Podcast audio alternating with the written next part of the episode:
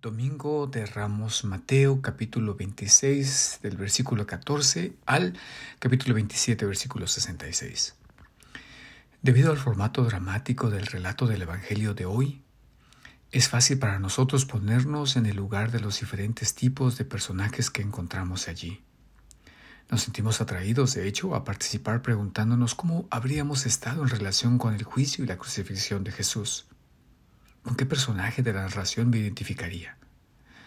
La distribución de las palmas en la iglesia al inicio tiene la intención de invitarme a ser parte de la multitud que aclamaba a Jesús con aprecio. ¿No es más probable que yo haya estado entre los discípulos que huyeron del peligro abandonándolo? ¿No he jugado en momentos de mi vida el papel de Pedro, negando a Jesús, o incluso el de Judas, traicionándolo? ¿No me he encontrado como Pilato, tomando una mala decisión y luego lavándome las manos para que me mostrara inocente? O lo más probable de todo, ¿no podría haber estado entre las personas religiosas a las que no le agradaba Jesús?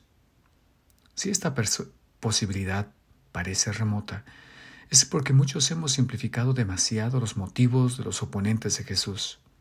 Históricamente, antes y hoy, existieron y existen políticos eclesiásticos que se deshacen de un posible peligro para su propia posición.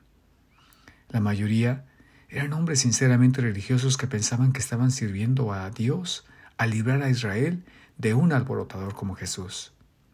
En su opinión, Jesús pudo haber sido un falso profeta que desorientó a la gente por sus actitudes permisivas hacia el sábado y a los pecadores.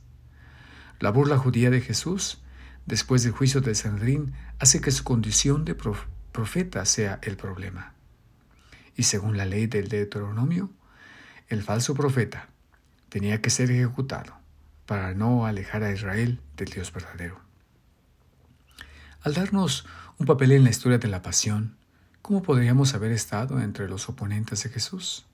Nosotros, los asistentes a misa, a menudo somos personas sinceramente religiosas que tenemos un profundo apego a lo que nos han enseñado. Jesús fue un desafío para los tradicionalistas religiosos porque les pidió a las personas que cambiaran de opinión y en ocasiones cuestionó los elementos humanos en la tradición a la que se, se les había dado un estatus divino como voluntad de Dios.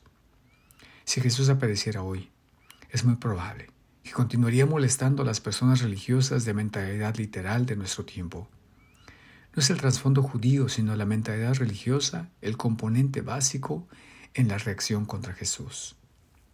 Y aquí estamos, otro domingo de ramos. Y nuevamente debemos ordenar nuestros pensamientos para que podamos entender lo que todo esto significa en nuestras vidas y en las vidas de la sociedad. En las celebraciones litúrgicas de esta semana que inicia, no nos limitamos a la mera conmemoración de lo que Jesús realizó, Estamos sumergidos en el mismo misterio pascual, muriendo y resucitando con Cristo. Feliz Semana Santa.